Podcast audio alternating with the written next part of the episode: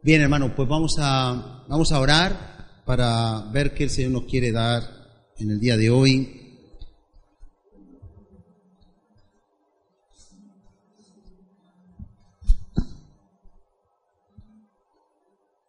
Yo pensaba que el hermano Benjamín nos iba a dar un discurso de... Pero bueno, estamos en la libertad del espíritu, no hay problema. Vamos a orar. Intentamos mantener ahí a los niños controladitos, tengamos paciencia también los mayores, porque sabemos que no es fácil. Así que podemos venir lo más adelante posible y así estamos más pendientes de la palabra.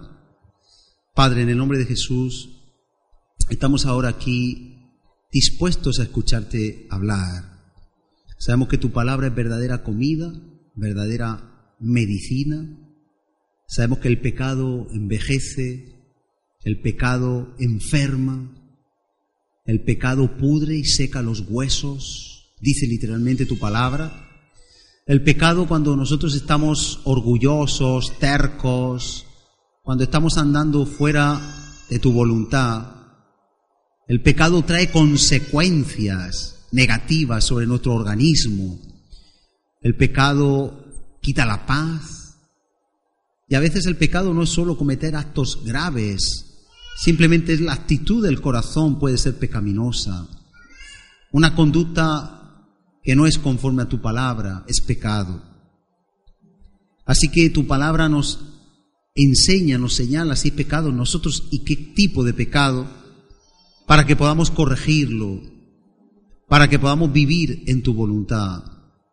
Ayúdanos, Señor, te pedimos y suplicamos en el nombre de Jesús que nos pongas bien limpio el espejo delante de nosotros para que podamos vivir en santidad, en paz, en juventud, en salud y en poder. En el nombre de Jesús. Amén. Y amén. Bien. El Señor eh, hoy nos va a hablar de algo que tiene que marcar nuestra vida, un estilo de vida. Nosotros somos, debemos de ser portadores de buenas nuevas, portadores de buenas noticias. Nosotros somos la esperanza del mundo, la esperanza de la tierra. El mundo sin nosotros es Dios el que es necesario, pero nosotros somos los delegados de Dios para llevar a este mundo la esperanza. Cristo es el que murió, Cristo es el que resucitó, Cristo es el que hizo la obra, pero a Cristo le ha placido que tú y yo llevemos su nombre, llevemos su evangelio, llevemos su mensaje.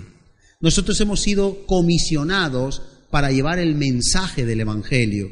Nosotros hemos sido designados, elegidos, escogidos para llevar el mensaje del Evangelio. Por eso nuestra vida, si algo tiene que tener, y no es fácil, pero sí es posible, es fe, por supuesto, pero es buenas nuevas. Cuando vemos las malas noticias, cuando vemos los noticiarios, que tenemos que ver las malas noticias, porque tenemos que saber cuándo viene el tiempo del Señor, qué está pasando en el mundo, tenemos que estar informados. Cuando vemos las malas noticias, eso te produce un efecto directo, inmediato, de pesimismo, ¿verdad que sí? Pero nosotros tenemos que decir ante esas malas noticias, tenemos que traer esperanza, tenemos que traer bendición, tenemos que traer paz. Nosotros somos los únicos que pueden equilibrar la balanza. Vamos a ver estas cosas. Vente primero, vamos a partir de Josué 14. Vente a Josué 14. Y después iremos viendo algunos pasajes. Vamos a intentar dejar ahí la semilla para que Dios la haga germinar en tu vida y pueda producir un fruto hermoso de buenas noticias. Vamos a ver cómo nuestra lengua no tiene que ser usada para el mal. Nuestra lengua no puede ser usada para destruir. Nuestra lengua no puede ser usada para nada negativo. Nuestra lengua tiene que ser utilizada para bien. Nuestra lengua tiene que ser utilizada para edificación, para bendición. Cuidado con la boca porque el poder de la vida y la muerte está en la boca, en la lengua. Y todo el que la ama comerá de su fruto. cuidado porque la lengua puede dar vida o puede dar muerte, puede dar un toque de vida o puede dar un toque mortal destructivo. Dice en Josué 14, versículo 7, dice así, está hablando Caleb y dice así, yo era de edad de 40 años cuando Moisés, siervo de Jehová, me envió a Cades Barnea a reconocer la tierra. Y yo le traje noticias como yo sentía en mi corazón. Y mis hermanos, los que habían subido conmigo, hicieron desfallecer el corazón del pueblo. ¿Qué hicieron? Desfallecer el corazón del pueblo. Ahora, yo quiero que entremos en antecedentes. ¿Cuántos espías fueron a reconocer la tierra prometida? ¿Cuántos? ¿Cuántos? Por ahí he oído varios números distintos. Doce, uno por cada tribu de Israel. ¿Verdad que sí? Y dice que él, cuando vino a Moisés, le dio según él percibió las cosas con su corazón, un corazón noble, un corazón de fe, un corazón de poder, de autoridad. Un corazón como el de Moisés. Y dice aquí la palabra, y es muy importante que prestes atención, y mis hermanos, los otros espías, los que habían subido conmigo, hicieron desfallecer el corazón del pueblo. ¿Tú te acuerdas qué pasó allí? Que los otros espías que dijeron, Moisés, ¿a dónde nos has traído? Pero si aquí hay gigantes, si parece que estamos en la tierra de los dinosaurios. Eso me lo invento yo, pero entiéndeme. Nos van a aplastar. Nos van a, nos van a quitar la cabeza, así como si fuera, como si fuera una rosquilla. Nos, nos van a devorar. Nos van a vencer. ¿Para qué hemos venido a este lugar? Este lugar es un lugar inhóspito, peligroso. Le dijeron eso a Moisés. Y el pueblo, dice ahí, el pueblo que le pasó, desfalleció. Yo quiero que traduzcamos esto ahora para nosotros. La iglesia en San Pedro, cuatro gatos pelados. ¿A dónde van? Pero ahí eso no, eso no puede ir, pero tú sabes lo difícil que están las cosas con lo caro que es todo, la gente no va a dar si con la crisis que hay, eso no sale para adelante. Además, mira, los conozco a todos, ninguno ha cambiado en todos los años que están. Eso nos puede sonar, ¿no? Yo creo que el Señor no va a hacer nada, pero esa gente no tiene remedio. Pueden haber comentarios como los comentarios de los mismos que envía Moisés a explorar la tierra. Pero Caleb, que tenía 40 años en, ese momento aproximadamente, Caleb dio un reporte diferente. Y yo lo que quiero sembrar de parte de Dios es que tenemos que quitar de nosotros el negativismo tenemos que quitar el pesimismo, tenemos que quitar de nosotros la imposibilidad, el que no se puede, el que realmente no va a cambiar fulanico, no va a cambiar menganica. Eso tenemos que quitarlo de la mente, del vocabulario. Tú no puedes ver a los demás con tus ojos, porque lo que hicieron es ver con los ojos y usar los sentidos. Los demás espías, solo Josué y Caleb, dieron un reporte favorable. Los demás espías vinieron derrotados antes de ir a la batalla. ¿Sabes cuántos cristianos son derrotados antes de pelear? Ay, tengo un problema, ayuna. Yo voy a ayunar. Déjalo si no tengo remedio. Ay, tengo un problema. Ven a la iglesia. Yo a la iglesia no. Ay, calla, a la iglesia no. Derrotados antes de pelear. Derrotados antes de pelear. Pero nosotros tenemos que entender que no seamos derrotados por la boca porque de la boca sale virtud o sale algo nefasto. Y dice, dice, hicieron desfallecer, versículo 8, el corazón del pueblo, pero yo cumplí, yo cumplí siguiendo a Jehová mi Dios. Hay dos caminos, tus sentimientos y tu punto de vista o el camino de Jehová. O te dejas llevar por tus sentidos o te dejas llevar por lo que Dios dice. Si tus sentidos te dicen que una persona no tiene remedio, entonces ¿qué hacen los pastores? ¿Qué hace un pastor? ¿Cuál es el cometido de un pastor? Sí, pero ¿cuál es el cometido en lo que estamos hablando? que Dios, a través de un instrumento como un destornillador, no tiene mérito, pero que Dios haga que quien no tenga remedio tenga remedio. La restauración. El que lo que se puede ya tirar porque no sirve sea reutilizado porque sirve. Eh, lo comentaba con unos hermanos esta tarde. Había en Facebook una foto muy bonita, un matrimonio que tenían 90 años por lo menos cada uno, ya no tenían dientes, arrugas por todo el sitio. Y dice, ¿cuál es la clave de vuestro matrimonio? Y dice, cuando nosotros éramos novios, todo lo que se rompía, lo arreglábamos. Ahora todo lo que se rompe, se tira. Tú te compras algo en el chino, aunque pueda valer mucho el original, pero en cuanto se rompe lo tienes que tirar. Ni el pegamento ya lo arregla. Pero antes, yo recuerdo que mi padre contaba que con un balón toda la familia jugaba al fútbol. Era el único juguete. Y dice que lo cosían y lo recosían y lo volvían a requete coser. Ahora los niños tienen tantos juguetes que ya no saben ni lo que tienen.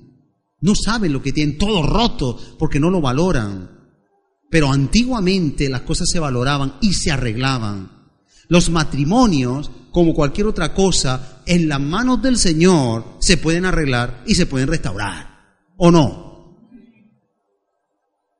Entonces, hay siempre una tendencia en nosotros, dice, yo hice, serví y cogí lo que es de Jehová mi Dios. Pero los demás vinieron ya rendidos de la batalla. Y nosotros tenemos que llevar mucho cuidado porque muchas veces damos por hecho que no hay solución para nuestra vida. Y el enemigo intentará por todos medios meter en tu vida, en tu corazón, el sentimiento, el pensamiento de que no hay solución para el problema. Pero nosotros somos portadores de buenas nuevas. Y el que no haya solución es buena o mala nueva. Nueva en noticia. ¿Es buena o mala nueva no haber solución? No haber solución es mala. Haber solución es buena. Y dice un poquito más. Entonces Moisés, versículo 9, juró diciendo, ciertamente la tierra que oyó tu pie será para ti. Fíjate que por él apostar por Dios le dio la recompensa de que todo lo que él pisó era para él. ¿Sabes que muchas veces no recibimos las promesas de Dios porque no las creemos y no las pedimos y no las peleamos? Caleb peleó y recibió. Caleb creyó y recibió. Los demás perdieron, vinieron derrotados. Y continúa diciendo, y por cuanto cumpliste siguiendo a Jehová mi Dios, ahora bien Jehová me lo ha hecho vivir como él dijo estos 45 años, desde el tiempo que Jehová habló estas palabras a Moisés, cuando Israel andaba por el desierto, y ahora he aquí, yo soy de edad de 85 años. Un anciano con 85 años ratifica que Dios le dio lo que le prometió solamente porque él confió. No habló negativo, no produjo en los demás desfallecimiento, no produjo en los demás un pensamiento negativo. ¿Estamos entendiendo? Tú y yo no somos para ver lo malo. Hay muchas personas que siempre están, es que yo veo lo malo aquí, es que lo veo lo malo allá, es que parece que tienen un nubarrón en la cabeza que les persigue, tienen una nube así como un dibujo animado que les rodea la cabeza y donde van lo ven todo malo. Uy, este local, qué calor, uy, qué frío, uy, qué oscuro, uy, cuánta luz, siempre lo ven todo mal. Y ven a este mal, y ven a esta mal, y ven a este mal, y todo lo ven mal. Y yo no digo que estén bien, pero apostemos, tenemos una buena nueva. Jesús cuando vino estaba todo desastroso, pero todo lo que dice el Evangelio es que viene esperanza, que viene el día de liberación, que viene el día de salvación, que viene la buena nueva. Cristo vino a traer la buena nueva, ¿sí o no? Acompáñame, porque no tenemos que ver lo negativo, sino a Cristo, sus promesas y la palabra. Proverbio 25, 25.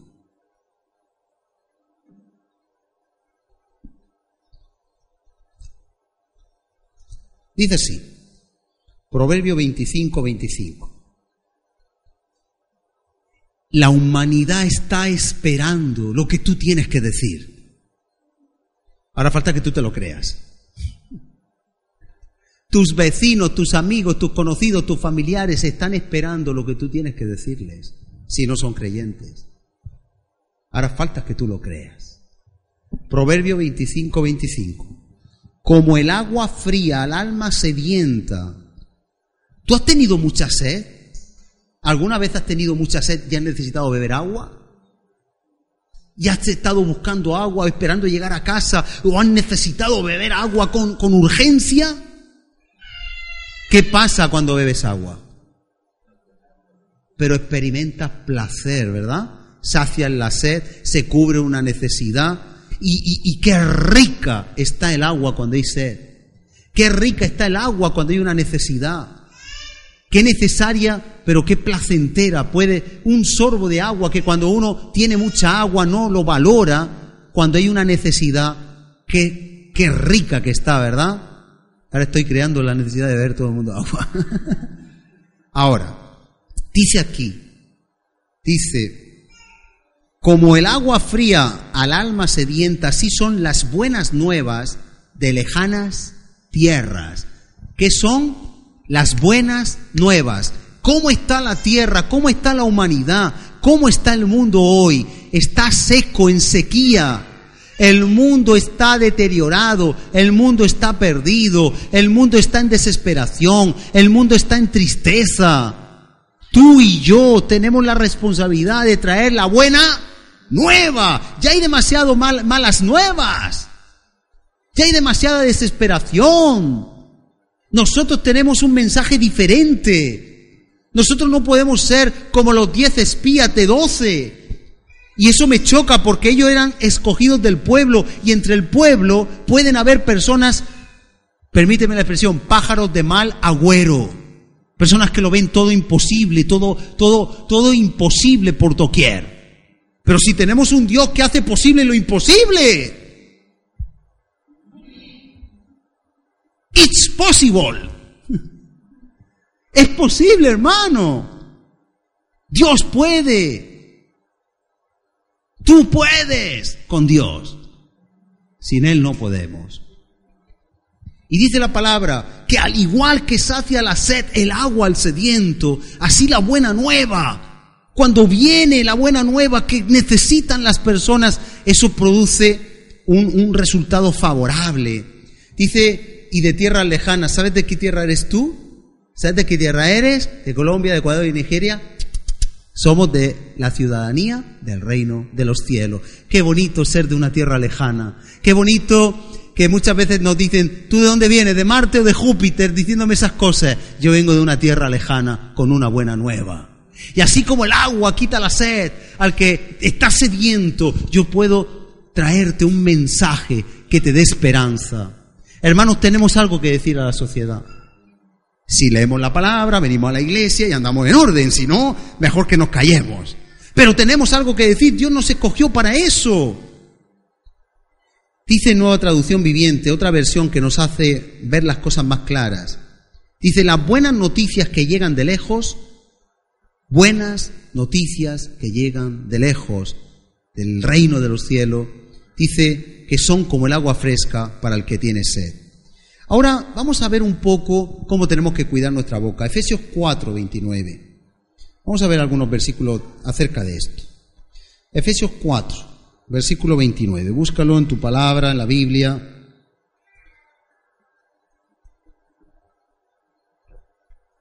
Efesios 4, 29. Dice así. Ninguna palabra corrompida ninguna palabra sucia, ninguna palabra fea, ninguna palabra negativa, ninguna palabra, cuando algo se corrompe, algo se estropea, estropeada. Ya no son solo tacos, por supuesto, sino palabras negativas. Si algo es negativo o malo es porque se corrompió, ¿verdad que sí? Ninguna palabra corrompida, negativa, ninguna palabra pésima, ninguna palabra con un mal espíritu salga de nuestra boca, sino la que sea buena para la necesaria que edificación, edificación, edificación es construir, mejorar, eh, eh, a, a fin de dar gracia a los oyentes. Es decir, tú y yo estamos para construir el reino de los cielos. Tú y yo estamos para expandirlo, Tú y yo hemos sido escogidos por Dios para hacer más grande lo que Dios nos ha dado. no para demolerlo, no para dañarlo, no para hacer carga, sino ayuda. Hay muchas personas que tienen que recibir esa ayuda.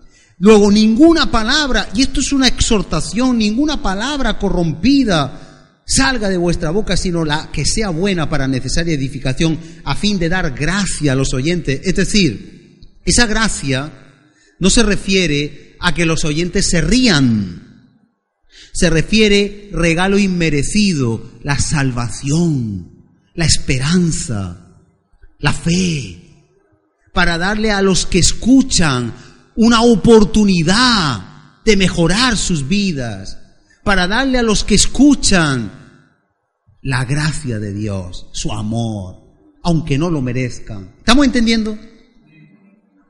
Ahora, ¿qué tenemos que hacer, hermanos? Yo tengo una forma de decirlo. Es difícil, pero solo debemos de mejorar, solo debemos de hablar cuando estemos seguros que vamos a mejorar el silencio.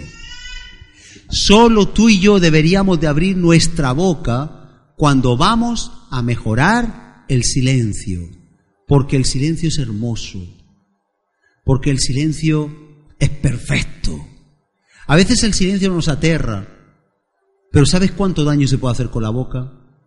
¿Sabes cuántas palabras son como espadas clavadas que dejan una herida de por vida? ¿Sabes cuántas personas no han llegado en su vida a hacer nada porque un padre o una madre les dijeron en su infancia, tú no vales para nada, tú no, vas a ser nadie? ¿Sabes cuántas personas han arruinado su futuro por eso? ¿Sabes cuántos malos estudiantes han dejado los estudios por esas cosas desde la infancia sin saber la causa? ¿Sabes cuántas personas han acabado en la prostitución o han acabado en depresión o se han quitado la vida porque en la infancia no tuvieron unos padres que les impusieran cosas positivas? Hay una película basada en hechos reales, se llama Manos Milagrosas, donde una madre a su hijo, a sus dos hijos de pequeños, solo les decía una cosa, vosotros podéis, vosotros podéis, vais a llegar donde queráis, vais a ser grandes. Era una mujer cristiana y les hablaba favorablemente, positivamente. Vais a lograr vuestros retos, Dios está con vosotros. Y desde pequeñito, ella no sabía leer, eran muy pobres, ella trabajaba duro. Y cuando, cuando ella le hablaba así, quería aparentarle a sus hijos que ella sabía lo que decía. Así que un día su hijo, haciendo los deberes, te aconsejo que la vean, manos milagrosas, haciendo los deberes, le dicen, mamá, ¿qué pone aquí? Ay, no veo la gafas, no sé qué, porque no sabía. Y ella decía, si yo he podido, vosotros podéis. Vosotros podéis ser grandes en la vida. No como otros, tú no vales para nada, tú eres un pelma, tú eres un gandul, tú eres... Eso marca a nuestros hijos, eso marca a las personas. Así que llegó un momento que ese niño que decía, él creía que era tonto y de, mamá, yo soy tonto, no valgo para estudiar, tú puedes, tú puedes. Llegó un momento que se hizo neurocirujano, cirujano de la cabeza, del cerebro. Y ese hombre, y es verídico y es real, ese fue el primero que separó dos niñas siamesas que salen con dos cabezas unidas. Y las separó y les dejó en vida. Y eso es verídico, es real. Hermano, hermana, nuestra boca tiene que ser usada para bien, nuestra boca tiene que ser usada para edificar, nuestra boca tiene que ser para, para buenas nuevas.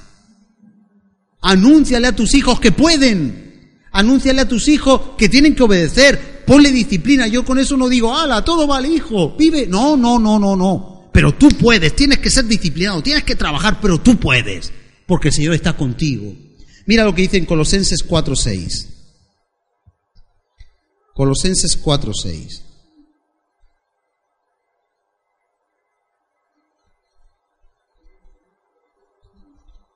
Dice así, sea vuestra palabra, ¿y qué dice ahora? Siempre, forever, siempre. ¿Por qué te ríes? Que lo pronuncio muy mal, pero se entiende. Forever no voy a decir, forever. Ever. Sea vuestra palabra siempre. Ahora, si es siempre, es con los amigos, y con los enemigos, con los que nos caen bien y con los que nos caen mal, con los que son pesados y los que no son pesados, con los que lo merecen y con los que no lo merecen. ¿Sí o no? ¿Es siempre? ¿Es siempre? Ahora dice, sea vuestra palabra siempre con gracia. Es decir, la gracia es un regalo inmerecido, eso es una buena nueva. Tú tienes que llevar la buena nueva siempre, cuando vayas a la universidad. Ay, qué difícil es esto. Bueno, pero hay personas que lo tienen peor, pero tenemos al Señor, yo tengo al Señor, si tú le conocieras, tal. Siempre tiene que haber gracia, siempre tiene que haber oportunidad, siempre tiene que haber un regalo para que no lo merece. El regalo de la buena nueva. Nuestra palabra tiene que ser siempre con qué? Gracia. Gracia. Y esa buena nueva le da una gracia también especial. Da una gracia que las personas, y esa persona habla, sí, tú hablas distinto, tú hablas diferente, tú, tú te veo algo diferente, ¿qué eres tú? ¿A dónde vas? ¿Qué es lo que estás diciendo? Esa gracia tiene que estar en nosotros, esa gracia es fundamental. Y dice, sazonada con sal, para que sepáis cómo debéis responder a cada uno. Tenemos que saber siempre cómo responder con sabiduría a cada persona. Acompáñame a Mateo 12, versículo 36. Mateo 12, versículo 36.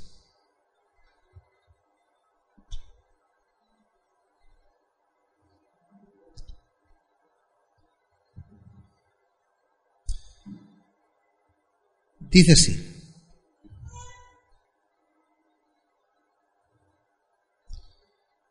Mas yo os digo, eso es Jesús, que de toda palabra ociosa, en las Américas dice vana, ahora voy a explicar esa palabra. Mas yo os digo que de toda palabra ociosa, ¿sabes lo que es una palabra ociosa? Una palabra que viene, viene al tuntum, que viene sin pensar, que viene como cuando, déjame que estoy harto. ¿Eso es una palabra siempre con gracia sazonada, con sal, de edificación? No. Es una palabra de ira, irritable, que irrita a quien la escucha, que molesta y daña. ¿Sí o no? ¿Estamos de acuerdo en eso? Ahora dice, mas yo digo que de toda palabra ociosa, palabras que no tenían que haberse dicho, ¿Cuántas veces si nos hubiéramos mordido la lengua hubiéramos estado más bonitos y más bonitas? ¿No te ha pasado nunca? ¿Cuántos problemas se pueden originar por hablar lo que no debíamos hablar? Y ya una vez que lo dijiste ya no puedes dar marcha atrás. ¡Ah! ¿Sí o no? ¿No te ha pasado nunca? ¿Te ha pasado o no? A mí sí. Por, por eso dice la Biblia, dice, todo hombre sea pronto para oír, tardo para hablar. Hay que oír el doble porque hay dos oídos de lo que hablamos. Es mejor oír que speak, hablar. ¿Por qué? Porque tenemos two eyes para oír, para oír, y una boca para hablar. Por lo tanto, hermanos, todo hombre, toda persona tiene que ser pronto para oír, tardo para hablar.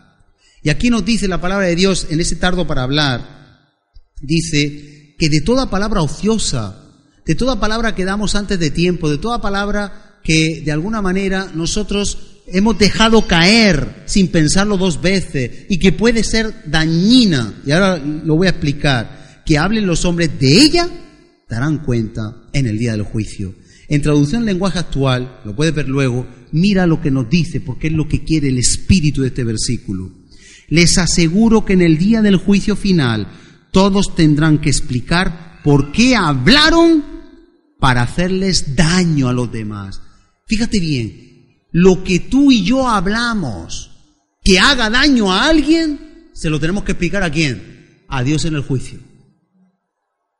¿Qué es una palabra ociosa o vana? En el espíritu de ese versículo es la palabra que va a dañar a alguien. Es la palabra que va a ofender a alguien. ¿Y cuántas veces ofendemos? ¿Cuántas veces traemos palabras que son ofensivas y que traen un mal a alguien. Y esto nos tiene que hacer un poquito reflexionar. Quiero que vayamos un momentito a Proverbios. Hoy mismo en el grupo se mandaba esto. Si alguien de aquí no está en el grupo, que se lo digan a Luis y le añada. ¿De acuerdo? En el grupo de WhatsApp. Hoy mismo, aprovechando una nota del Proverbio 20, hablaba de esto. Y en el tiempo de la adoración me resurgió a través de una conversación previa con unos hermanos y me resurgió todo esto como la significancia que tiene para que lo podamos compartir. Dice Proverbio 23. Los que tienen el WhatsApp, estoy leyendo en el WhatsApp para hacerlo más, más rápido y más fácil. Proverbio 23 dice, honra es del hombre dejar la contienda, mas todo insensato se envolverá en ella. Es decir, para el ser humano es una honra no meternos en la contienda, pero ¿cómo viene la contienda? Pues vamos a ver cómo viene la contienda, pero siempre cuando, cuando uno no quiere, dos no se pelean. Y la contienda siempre viene por la boca. Es una honra evitar la pelea. Nueva traducción viviente dice, evitar la pelea es una señal de honor. Solo los necios insisten en pelear. Traducción lenguaje actual dice, cualquier tono inicia un pleito, perdón, tonto, cualquier tonto, necio, insensato, inicia un pleito, pero quien los evita merece aplausos. Yo quiero preguntarte algo. ¿Quién es el hombre necio, insensato en la Biblia, en Mateo? El que oye la palabra pero no la obedece. Luego no escuchó realmente la palabra. Le entró por un oído y le salió por el otro. Ahora dice, el insensato, el que conoce pero no obedece la palabra, el que la ha oído pero no la retiene, el que no la pone por obra, el insensato, cae en la contienda, inicia el pleito. Dice en la Biblia de las Américas, es honra para el hombre eludir las contiendas, pero cualquier necio se enreda en ellas. Yo quiero hablar del enredar. ¿Tú has visto una red como caza un pájaro? Cuando alguien queda enredado, ya no puede salir, ya no es libre. ¿Has visto los peces en las redes? Cuando un pez queda en la red, ya no puede salir. Y es importante, hermano, que nosotros podamos comprender que no podemos caer en la red de la contienda. Un poquito más acerca de la contienda, para que seamos prudentes con la boca. Dice en Proverbio 17, 14. Si lo estás buscando, lo buscamos rápido. Proverbio 17, 14. Terminamos eh, eh, en lo de Proverbio, en la nota de la contienda acabamos ahí. Dice, el que comienza la discordia o la contienda o la polémica es como quien suelta las aguas. Deja pues la contienda antes que se enrede. Es decir, una vez que las aguas se sueltan de una presa, que la presa se rompe, tú ya no puedes recuperar esas aguas, ¿a qué no? Pues una vez que provocamos una pelea, una contienda, ya no hay remedio ni solución. El daño se causó. El daño se causó. Ya no podemos dar marcha atrás. Lo teníamos que haber hecho antes. Lo teníamos que haber previsto con antelación.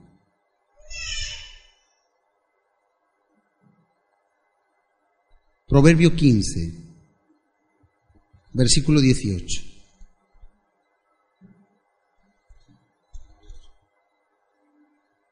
Dice así,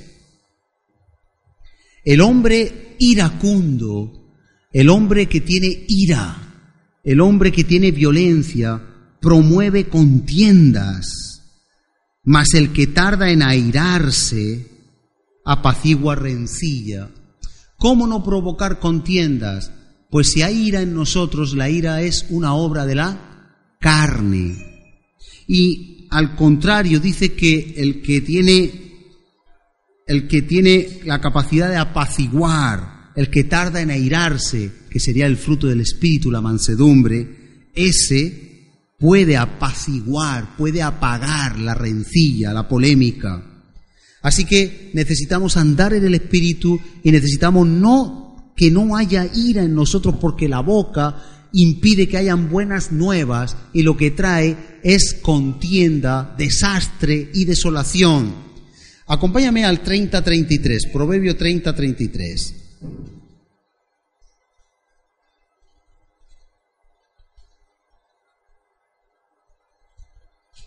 Dice así, la palabra de Dios, no olviden nunca que leemos lo que Dios ha dejado escrito para que entendamos que es la verdad y que nos conviene.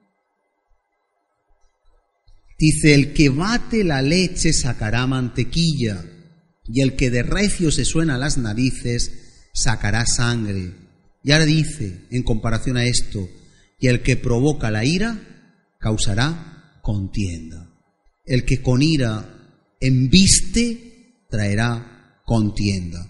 Quiero leer esto en Dios habla hoy en varias versiones. Dice así, Dios habla hoy, dice, si bates leche obtendrás mantequilla, si te suenas fuerte sangrará tu nariz, si irritas a otro, tú eres portador, portadora de buenas nuevas. Si tú irritas a alguien con lo que tú dices, si nosotros no somos prudentes con nuestra boca, si irritamos a alguien, dice, acabarás en pelea acabarás en pelea. Esto es tan sencillo como si le pegas un manotazo a una colmena, ¿cómo acabas? En el hospital. Te acribillan, ¿sí o no? Si le pegas un manotazo a una serpiente, pues acaba en el hospital también, si no muerto. Aquí, ¿qué nos quiere decir la palabra? Que si nosotros irritamos a los demás, yo conozco personas que que tienen el don de irritar a la gente. Conozco a una persona que no es de aquí, que hasta a mí me ha sacado de mis casillas hace ya años, pero ciento, unas cuantas veces.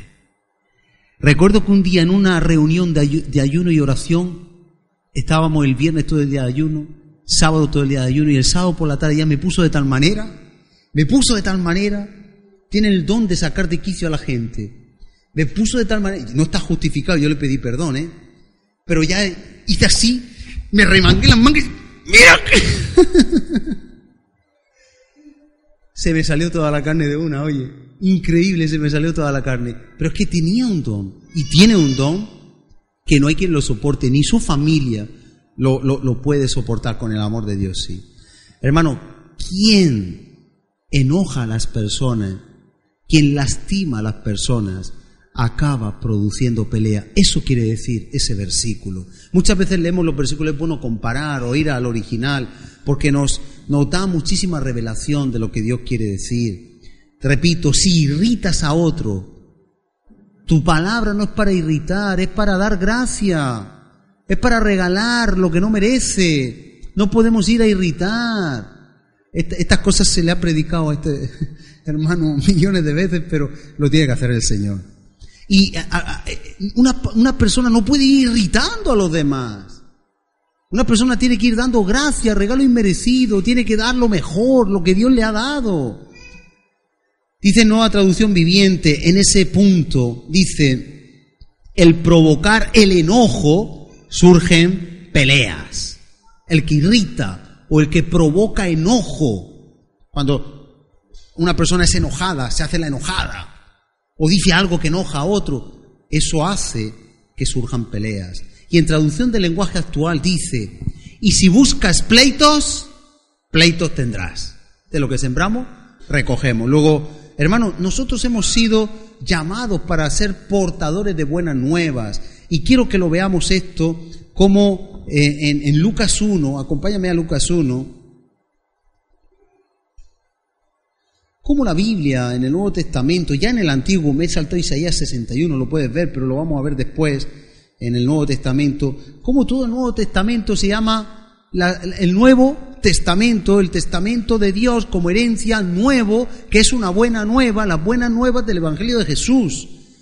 Lucas 1, versículo 19, dice así.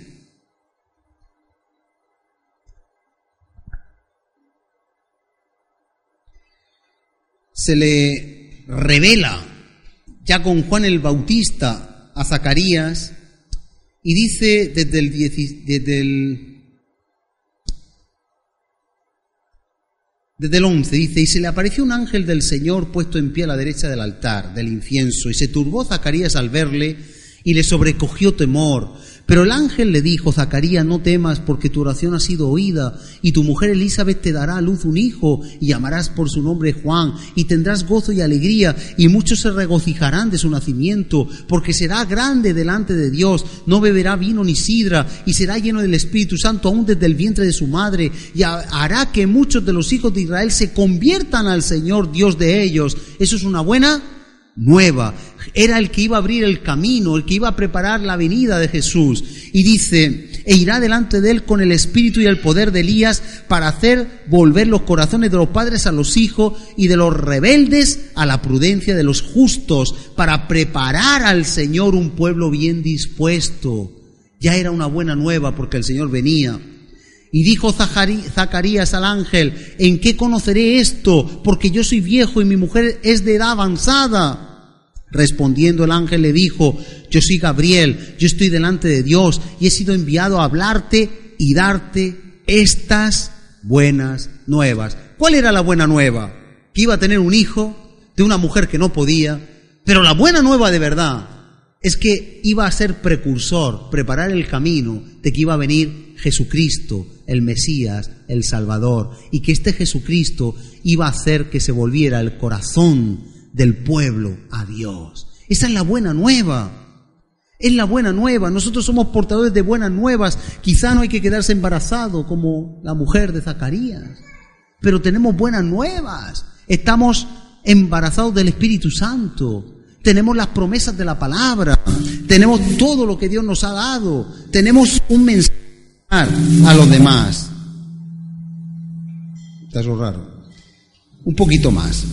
Acompáñame ahora a... Ya está, es porque le pongo la mano a la antena. Ya está, ya está, Isa. Lucas 2. Lucas 2. Dice, en el nacimiento de Jesús, dice en el 8, había pastores en la misma región y velaban y guardaban las vigilias de la noche sobre su rebaño. Y he aquí se les presentó un ángel del Señor y la gloria del Señor los rodeó de resplandor y tuvieron gran temor.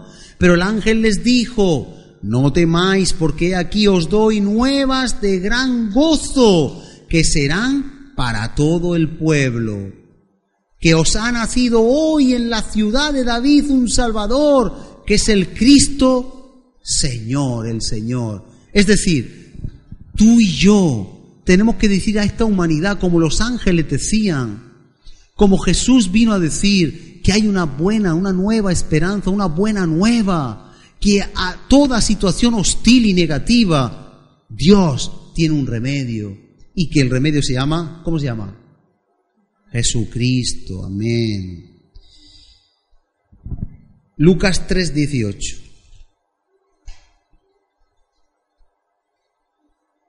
Vemos aquí la predicación de Juan el Bautista, cómo se cumple lo que hemos leído antes.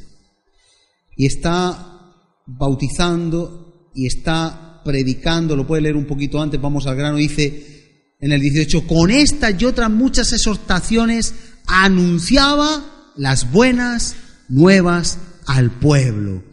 Él traía un mensaje de esperanza y era que el infierno venía a llevarse a la gente, que venía la destrucción, pero que Dios tenía con Juan el Bautista un mensaje de esperanza que era Cristo el que venía.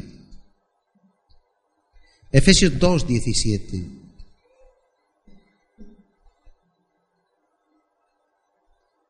Estamos terminando un poquito más. Dice así.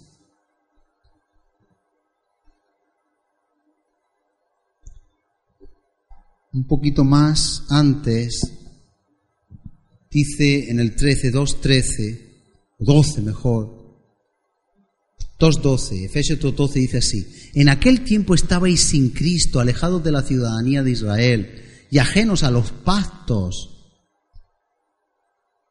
de la promesa sin esperanza y sin Dios en el mundo. Pero ahora en Cristo Jesús, vosotros que en otro tiempo estabais lejos, y está hablando para nosotros, nosotros estábamos lejos de Dios, pero en Cristo Jesús hemos sido hechos cercanos por la sangre de Cristo. Esa es la buena nueva que tenemos que anunciar a los demás, porque Él es nuestra, Él es nuestra, las personas del mundo no tienen paz, pero tú y yo tenemos paz y esas personas necesitan paz. Ansiolíticos no dan la paz, antidepresivos no dan la paz, capricho, droga, alcohol no dan la paz. Él es nuestra paz. Lo dice aquí en Efesios 2.14, Él es nuestra paz, que de ambos pueblos hizo uno, derribando la pared intermedia de separación, aboliendo en su carne las enemistades. Dios quiere abolir enemistades, enemistades de familias que no se hablan, personas que no se hablan, padres e hijos que no se hablan, matrimonios que no se hablan. Dios quiere abolir los, las enemistades, lo hizo con su pueblo la ley de los mandamientos expresados en ordenanzas para crear en sí mismo de los dos uno solo, un nuevo hombre, haciendo la paz y mediante la cruz reconciliar con Dios a ambos en un solo cuerpo, matando en ellas, en ella las enemistades. Y vino y anunció, vino y anunció que las buenas nuevas de paz a vosotros que estabais lejos y a los que estaban cerca. Dios en Jesús vino a traer a Jesús a anunciar las buenas nuevas. Pero ahora las buenas nuevas las tenemos que anunciar nosotros. Te resumo. Romanos 10. ¿Cómo se convertirán, se salvarán si no hay quien vaya y les hable? ¿Cómo irán si no se les envía? Y Él nos envía. Cristo nos envía con una buena nueva. Dice, preciosos son los pies de los que anuncian el Evangelio de la paz. Preciosos, ¿no conocéis ese texto? Romanos 10. ¿Los de San Pedro conocen Romanos 10? Preciosos son los pies de los que anuncian el Evangelio de la paz. Hay un Evangelio que anunciar. Hay un Evangelio que llevar a cabo. Hay una buena nueva que manifestar. Y que Dios nos ha encomendado. Amén. Yo no sé qué tú vas a hacer. Si vas a seguir igual o vas a poner guardián en tu boca. Pero hoy la palabra, a pesar de ciertos interferencias de niños que son niños y que lo ponen difícil para el que transmite y para el que escucha, Dios hoy pide que tú te definas. Dios pide que te determines, que tu boca sea para edificación, que tu boca sea para construcción, que tu boca sea para crear, producir, hacer crecer, para influir favorablemente en el reino de los cielos. Porque de toda palabra dañosa, porque de toda palabra ociosa, vana, porque de toda contienda no saldrá nada bueno. Padre, en el nombre de Jesús, tú nos das una palabra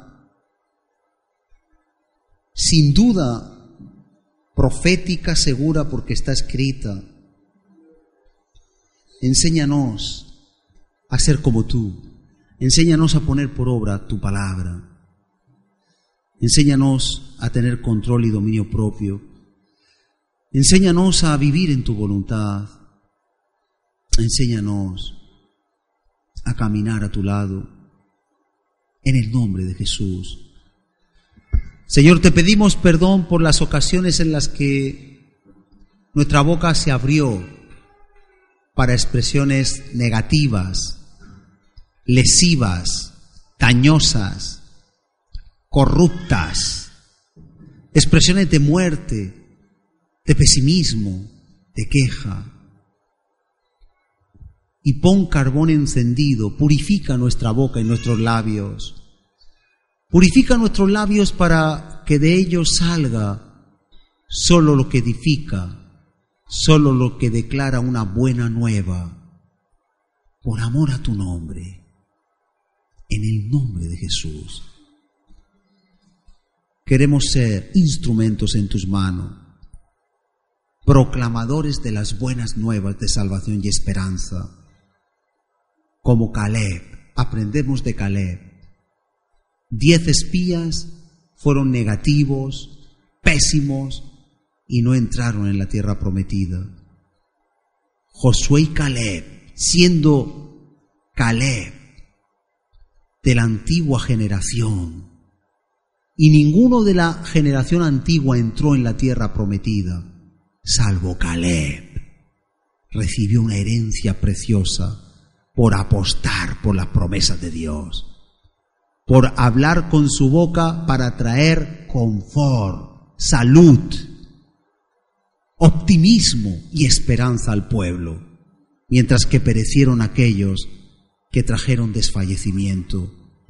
Haznos a nosotros de los que traen optimismo a los demás a través de tu palabra, en el nombre de Jesús. Amén y amén. Vivamos la palabra, nos saludamos y despedimos en su nombre. Dios te bendiga.